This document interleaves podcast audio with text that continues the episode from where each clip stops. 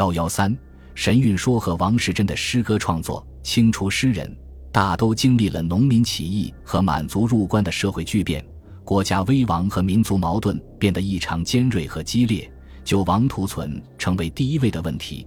人们不得不面对现实，去思考，去寻找自我的生计和社会发展的未来之路。社会的动荡不安，也使得诗人们无法安心于诗歌创作艺术的研究与探讨。新的诗歌流派尚在孕育之中，而明末王、李、钟、谭的诗风也为一般诗人所厌恶。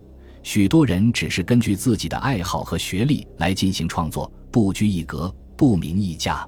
清初诗坛在一段时间内呈现出各有尊一、互不攀附的创作局面。到了顺治、康熙时代，王世贞提出论诗以神韵为宗，形成神韵诗派，这才有了很大的转变。王世贞，字仪上，号阮廷，又号渔阳山人，山东新城人。顺治进士，官至刑部尚书。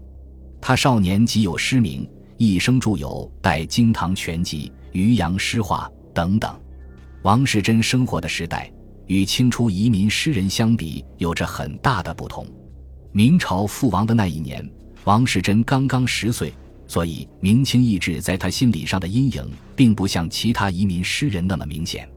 他一生中大部分时光处于清政权逐步巩固、社会日益安定、经济得以恢复和发展的时期。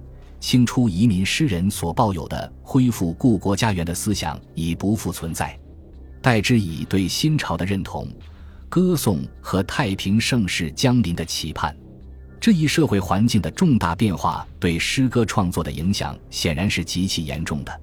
首先，社会的渐趋稳定为诗人们专心于诗歌创作和研究提供了一个较为安定的大环境。其次，人们的思想意识也发生了一些明显的变化，民族矛盾暂时被压制下去。虽然诗歌中不乏对社会现实的批评和揭露，但诗人们所持的立场和态度已不再是清朝立国之初的那种民族对立情绪。王世贞的诗歌理论和创作道路就是在这一背景下产生的。王世贞继承唐代司空图诗品和南宋言语沧浪诗话有关诗论中妙物。兴趣之说，提出诗歌当以神韵为宗，以诗品所言不着一字，尽得风流为诗的最高境界。强调诗歌要有深邃的意境、高妙的韵味和流畅婉转的音律。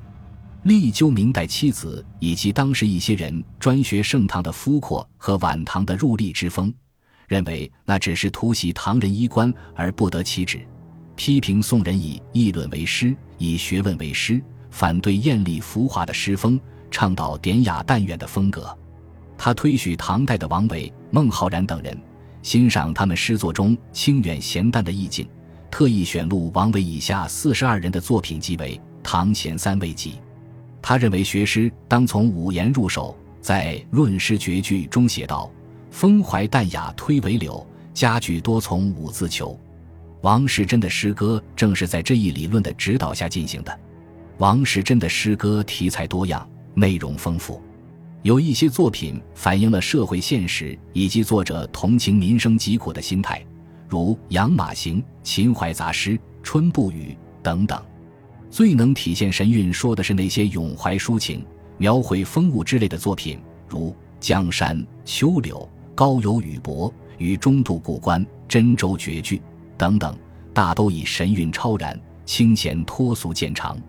例如，《江山》写江南之景，富有迷离缥缈的韵致；再如《碧云寺》一诗，诗中的夕阳、春雨、山寺、竹林、野花，构成一幅美妙动人的图画，天然韵致，呼之欲出，与王维、孟浩然此类诗作相仿佛。在他的作品中，还有一部分是通过对历史人物、个人机遇的反思和感想。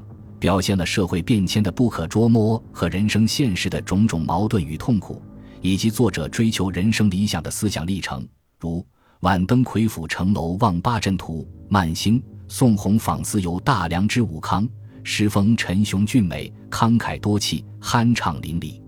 王世贞的诗歌理论和创作，突出反映了当时一部分士大夫的思想情趣和艺术追求。再加上他少有闻名，才华出众，而且位高权重，声名显赫。他的神韵说提出以后，立即得到许多人的赞誉和认同，风靡一时。他的诗歌也被人竞相传颂，惆怅应和之作应接不暇，在当时形成了一个人数较多的诗歌创作群体。王士祯也因此主盟诗坛十几年。当然，在当时站出来反对王士祯神韵说的也大有人在。赵执信就是其中一位。赵执信，字申福，号秋谷，山东益都人。康熙进士，官赞善，在当时也很有诗名。他的诗论观点与王士祯不合，专门著有《谭龙录》与之论争。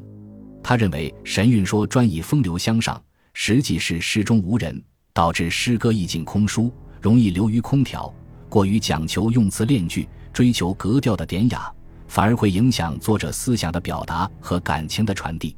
他主张诗中有人，诗外有事，以意为主，语言仅仅是表情达意的工具。这些见解击中了王士祯诗论的弊病，非常有道理。他的诗作意气豪放，风格深巧。《四库全书总目提要》比较他和王士祯诗歌的风格差异，说王以神韵飘渺为宗。赵以思路俊刻为主，这一评论是非常有见地的。